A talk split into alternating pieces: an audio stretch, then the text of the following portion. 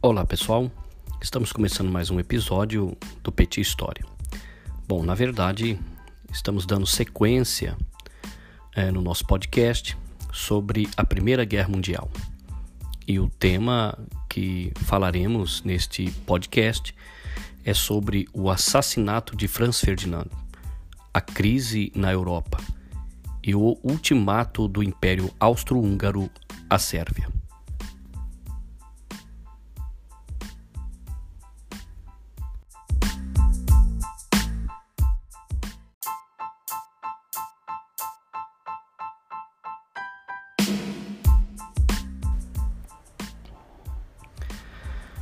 No dia 28 de junho de 1914, a Europa não seria mais a mesma.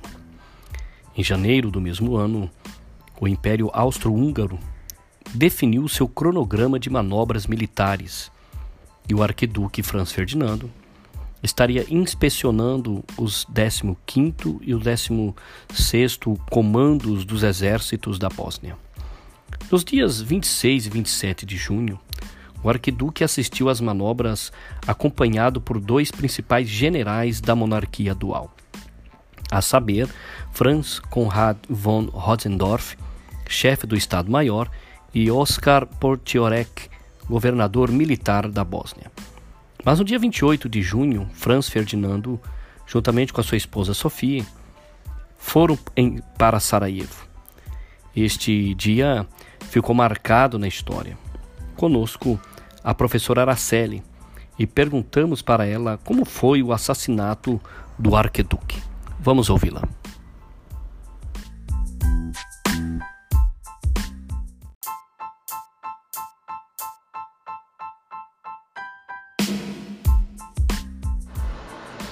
Boa tarde, pessoal. Então, atendendo a pedidos né, do Cristiano, ele pediu para que eu detalhasse um pouco mais sobre a morte do Francisco Ferdinando.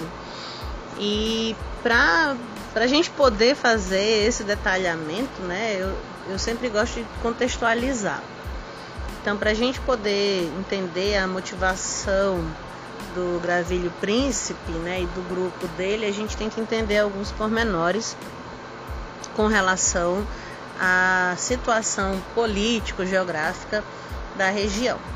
Então, a Rússia e a Sérvia, elas eram aliadas desde 1838, né? Essas relações a gente vai, à medida que vai estudando história, principalmente final do século XIX, início do século XX, a gente vai vendo que essas alianças político-militares elas vão se estabelecendo é, por conta das tensões entre as nações europeias que vão crescendo por conta das colônias que eles possuem tanto na África quanto na Ásia. Então, para garantir a posse dos territórios, para garantir a questão das fronteiras também, essas alianças político-militares elas vão surgindo, né? E são várias e várias alianças e muitas vezes países é, se aliam com inimigos em, é, é, em comum, né? Então o fato de estar aliado à Sérvia não quer dizer para a Rússia que ela vai ter garantias de que a Sérvia não vai se aliar com o inimigo dela. Né? Então, isso é um exemplo que a gente tem da situação complexa que é esse período aí pré-Primeira Guerra Mundial. Então, é, tudo isso vai favorecer para que haja uma tensão muito grande entre esses territórios, né? Principalmente porque a gente vai ter a Guerra Franco-Prussiana, a luta pelas independências dos territórios que eram dominados pelos turco-otomanos, a unificação da Itália e da Alemanha, o crescimento cada vez maior do sentimento nacionalista, da ideia de fazer parte de um país, de uma nação com característica linguística, cultural, religiosa, que representassem a essência do povo. Né? Então, tudo isso vai ser um, uma panela de pressão.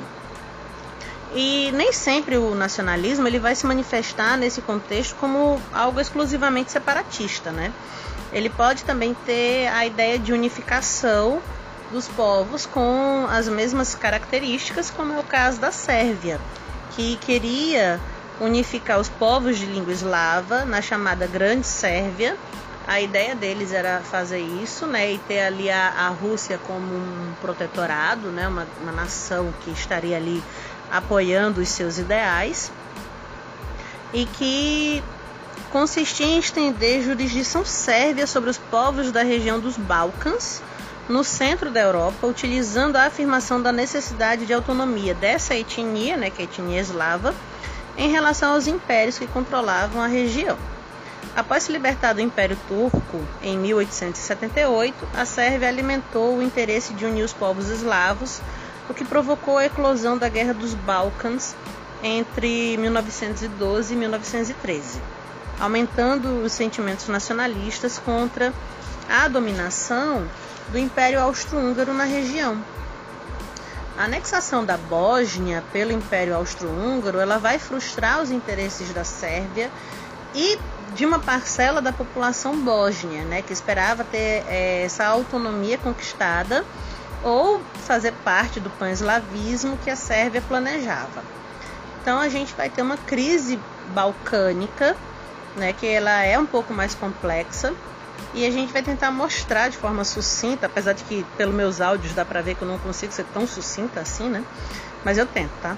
É, de forma sucinta essa insatisfação com o Império Austro-Húngaro.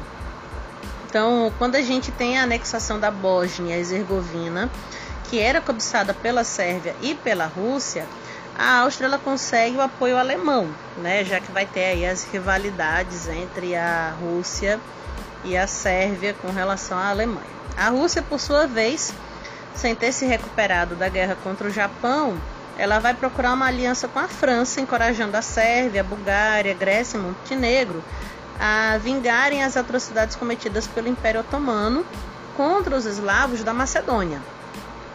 E com, com isso eles vão organizar uma invasão militar e ao final desse conflito uma vez tendo derrotados os turcos, a Albânia passaria a pertencer à Sérvia. Essa vitória desses pequenos países balcânicos deixa o mundo alarmado.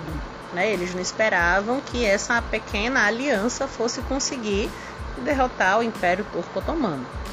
E com isso a Áustria ela vai forçar diplomaticamente o reconhecimento da Albânia como um estado independente. Então isso vai é, aumentar o ódio que os sérvios tinham dos austríacos. Tá? Então aí você vai ver que são algumas coisinhas né, que a Áustria e a Hungria ela vai fazendo que vai favorecendo para que a, haja uma insatisfação elevadíssima da Sérvia contra eles. Então é nesse cenário de nacionalismos, intrigas políticas, disputas geográficas que a gente vai ter aí o arquiduque Francisco Ferdinando, é, de certa forma, meio que ignorando né, esses pormenores das relações entre a Áustria e a Bósnia, que ele decide passear por Sarajevo. Né? Ele vai para a Bósnia para uma missão militar, porque o seu tio tinha enviado, mas a ida dele exatamente para Sarajevo ela não estava muito é, fazendo parte ali do cronograma inicial, né? Então é meio que um desvio que ele decide fazer. Então a visita dele a Sarajevo era uma tentativa do Império Austro-Húngaro de demonstrar força na capital, né? Então assim, inicial, oficialmente ele não tinha é, nada planejado pelo tio, mas ao mesmo tempo também é uma forma de tentar fazer com que o Império Austro-Húngaro ele consiga ter uma noção do apoio né, que vai ter ali da, das pessoas. O Gravelho Príncipe era um dos sete conspiradores no total, né, que a gente vai ter é, espalhados em pontos estratégicos né, da cidade de Sarajevo. É, eram jovens entre 17 a 20 anos, membros do movimento nacionalista que queria uma grande Sérvia e que eram inimigos da monarquia dos Habsburgo.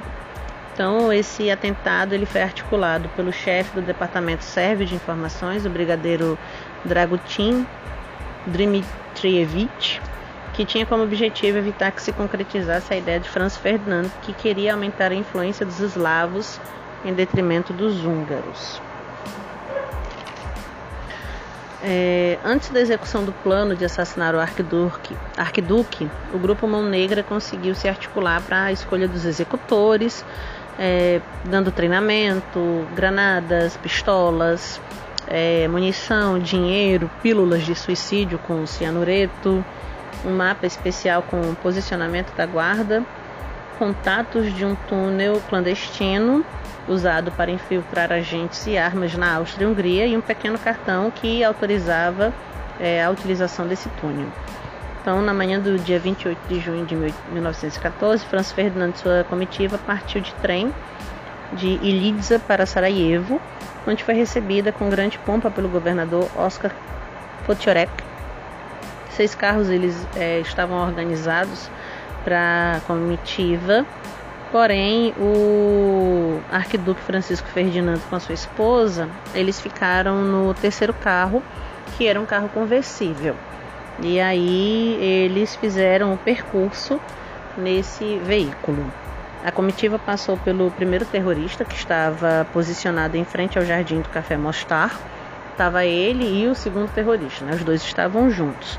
Porém, o primeiro não conseguiu atirar sua bomba sobre o carro do arquiduque e o segundo terrorista também não conseguiu agir, mesmo tendo a pistola e a bomba ali disponível, né, e o carro passando relativamente perto para é, eles. O carro de Franz Ferdinand passou pelo terceiro terrorista, que era o Kabrinovich, às 10h10 da manhã. Quando o carro se aproximou, o Kabrinovich atirou sua bomba que bateu na capota do carro e explodiu sobre o carro seguinte da comitiva, ferindo um total de 20 pessoas. Kabrinovich, após o ataque, engoliu a cápsula de cianureto e pulou no rio. Porém, foi um fracasso duplo sua tentativa de suicídio, uma vez que a pílula só lhe causou vômitos. Acredita-se que a pílula estava vencida, né? E o rio tinha apenas 20 centímetros de profundidade. É a ironia máxima que pode acontecer, né? Então ele foi detido pela polícia e agredido pela multidão antes de ser levado em custódia. A comitiva partiu para a Câmara Municipal para uma recepção oficial, onde o Franz Ferdinand mostrou claros é, sinais de estresse, ficou muito exaltado durante o discurso do, do, prefeito, ficou exaltado durante o próprio discurso também, mas ao fim ele acaba agradecendo a receptividade do, do povo de Sarajevo e com isso eles decidem ao final desse evento visitar os feridos no hospital, cancelando a agenda daquele dia.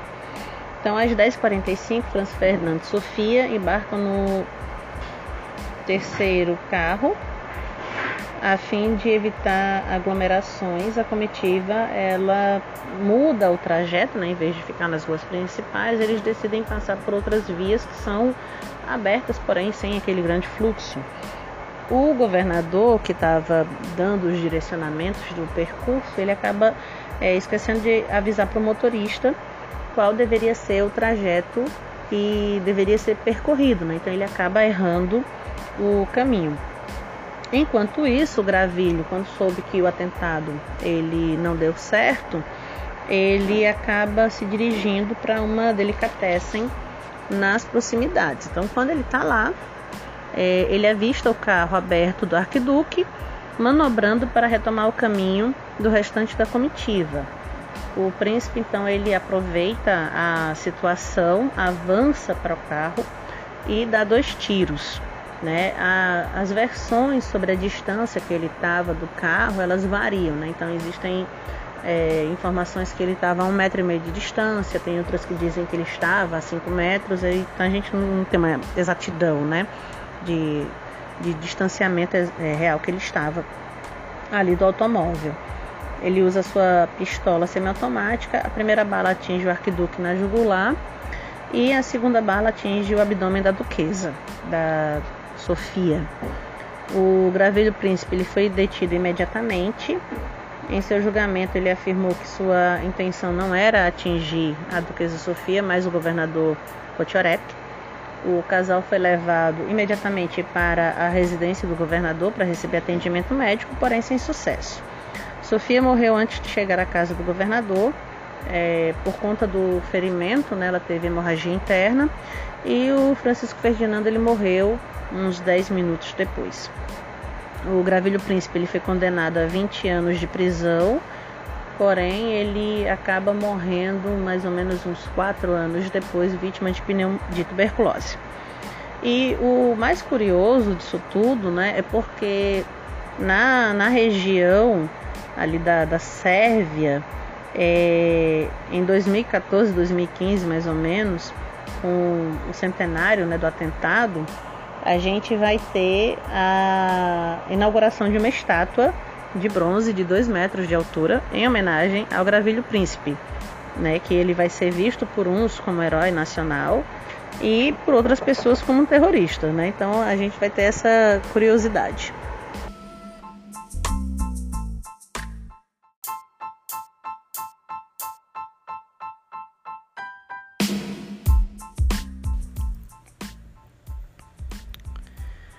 Com o assassinato de Franz Ferdinando, ocorreu uma troca de declarações de guerra entre as grandes potências, a partir de 1 de agosto de 1914.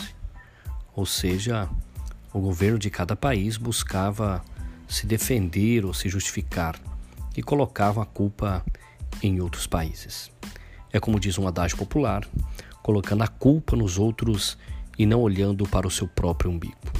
Neste jogo de empurra-empurra, o Império Austro-Húngaro ficou contra a Sérvia, logicamente. A Rússia contra o Império Austro-Húngaro. A Alemanha contra a Rússia. A França e a Grã-Bretanha contra a Alemanha.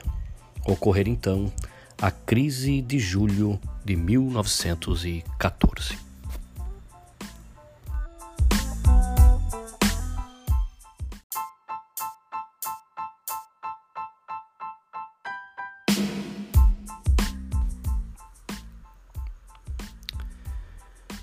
Com o assassinato de Franz Ferdinando, ocorreu a crise de julho de 1914. Foi uma crise diplomática entre as principais potências europeias da época. Bom, na verdade o START já tinha sido acionado e a guerra logo logo começaria. No dia 3 de julho, a Sérvia faz seu primeiro pedido de ajuda à Rússia. Nos dias 5 e 6 de julho, ocorre a missão Oyos, ou seja, o conde Alexander Oyos estava indo de trem a Berlim com o objetivo de assegurar uma promessa de apoio com a Alemanha. Até porque o ministro do exterior do Império Austro-Húngaro, o conde Leopold Berchtold, não acreditava que seu embaixador na Alemanha, Ladislaus, um idoso conde austro-húngaro, fosse capaz de sinalizar de forma firme que o Império Austro-Húngaro queria a guerra com a Sérvia e que o Império Austro-Húngaro queria também o apoio da Alemanha. O chefe do Estado-Maior da Áustria-Hungria, Franz Konrad von Rosendorf, insistiu que o Império entrasse na guerra.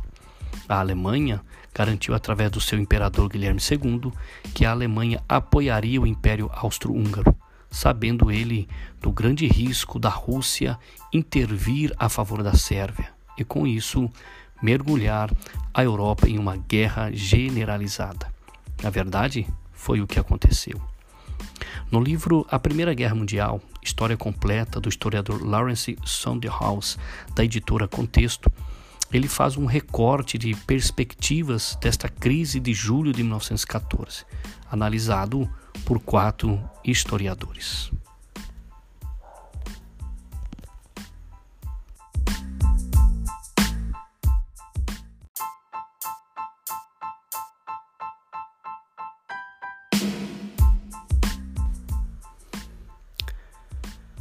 Mas antes de falarmos sobre as perspectivas destes quatro historiadores, voltamos para uma cronologia da época, quando então, nos dias 16 a 29 de julho, o presidente francês Raymond e seu premier René Viviani visitaram a Rússia.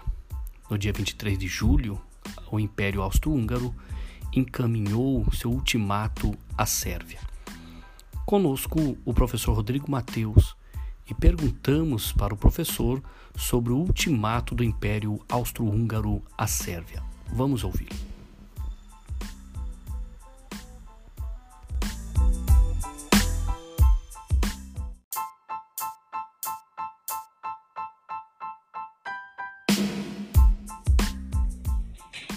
E aí, pessoal, chegamos aqui mais uma vez, nosso próximo podcast, Petite História, pequenos fragmentos da história.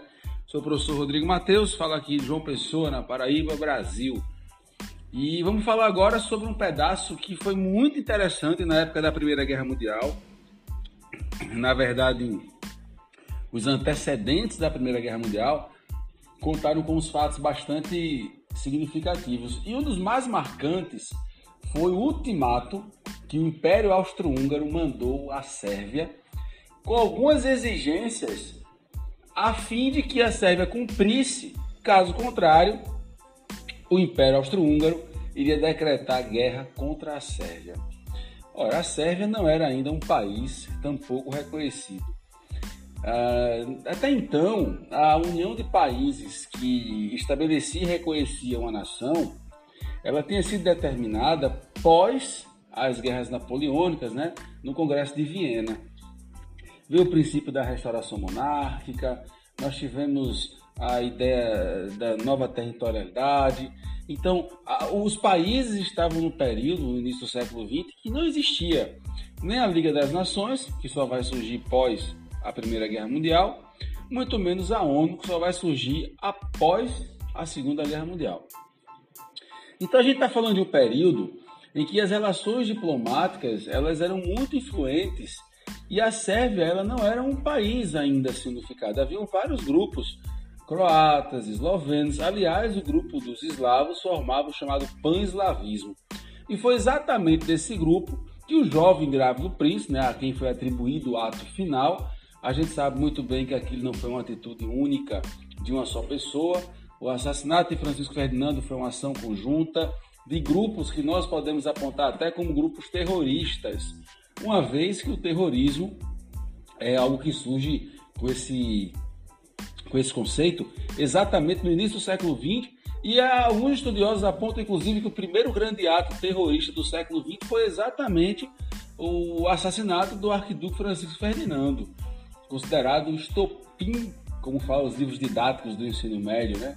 o estopim da Primeira Guerra Mundial.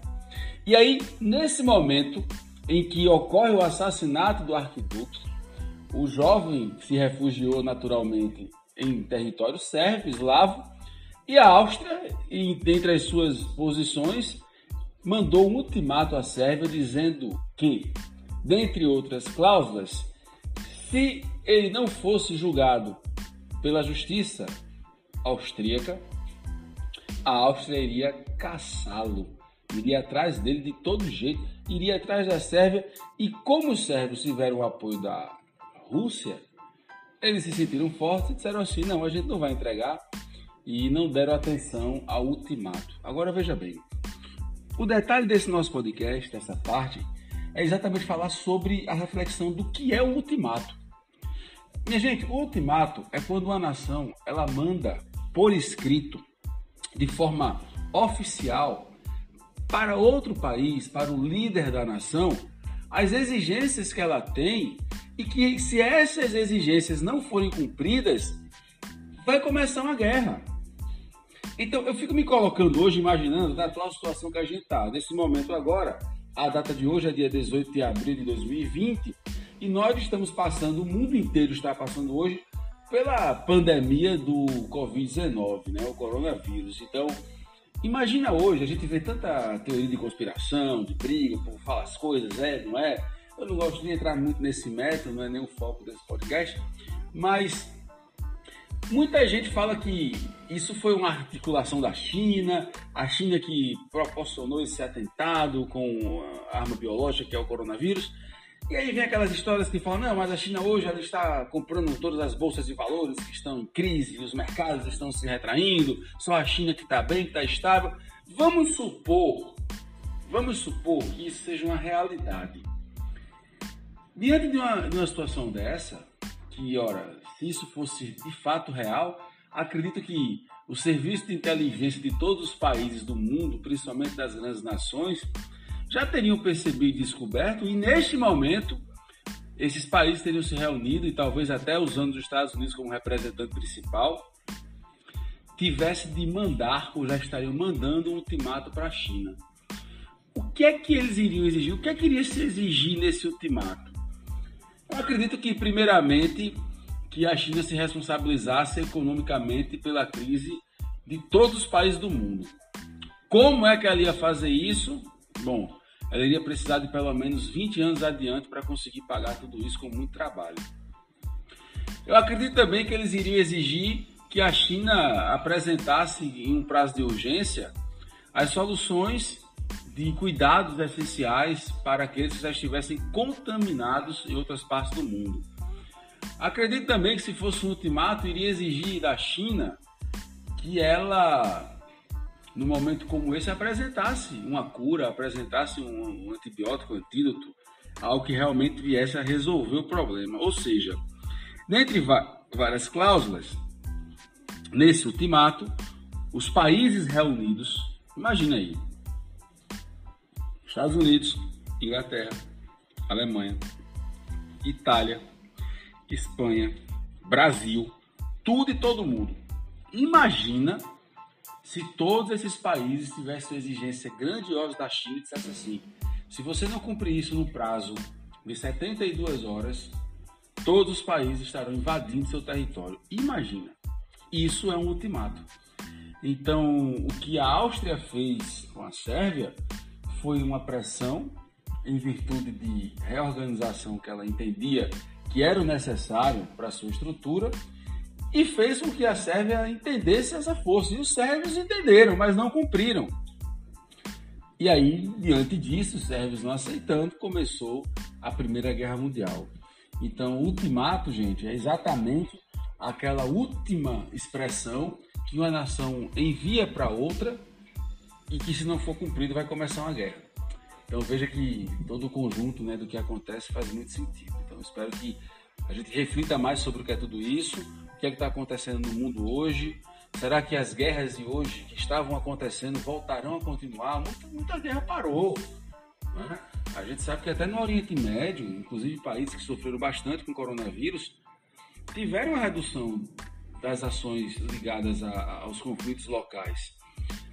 E aí, será que o mundo vai voltar do mesmo jeito?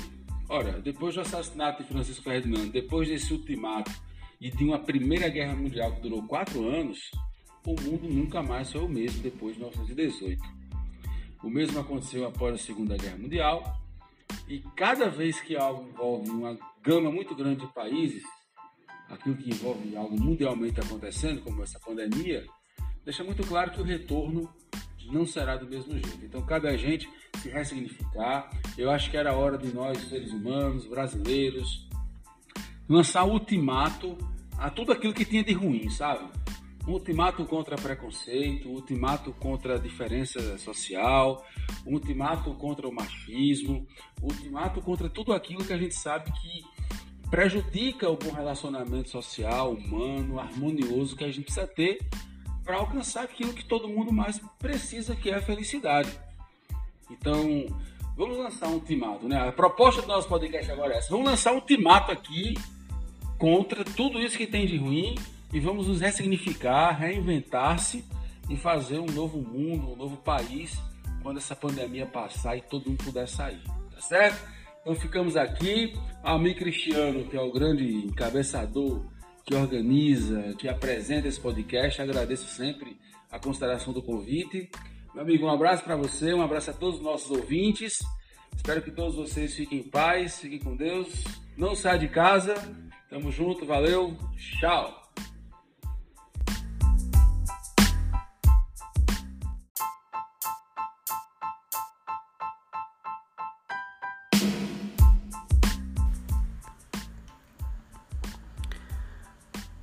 Analisando as perspectivas de quatro historiadores sobre a crise de julho de 1914, o historiador Lawrence Soundhouse descreve que, na opinião de Fritz Fischer, um historiador alemão, a Alemanha conseguiu a guerra que queria. Mas o número de aliados com que a Alemanha entrou na guerra ficou aquém de suas expectativas. As potências menores não se agruparam em torno da Alemanha mas tentaram preservar sua independência enquanto mantinham uma postura neutra de quem espera para ver o que vai acontecer.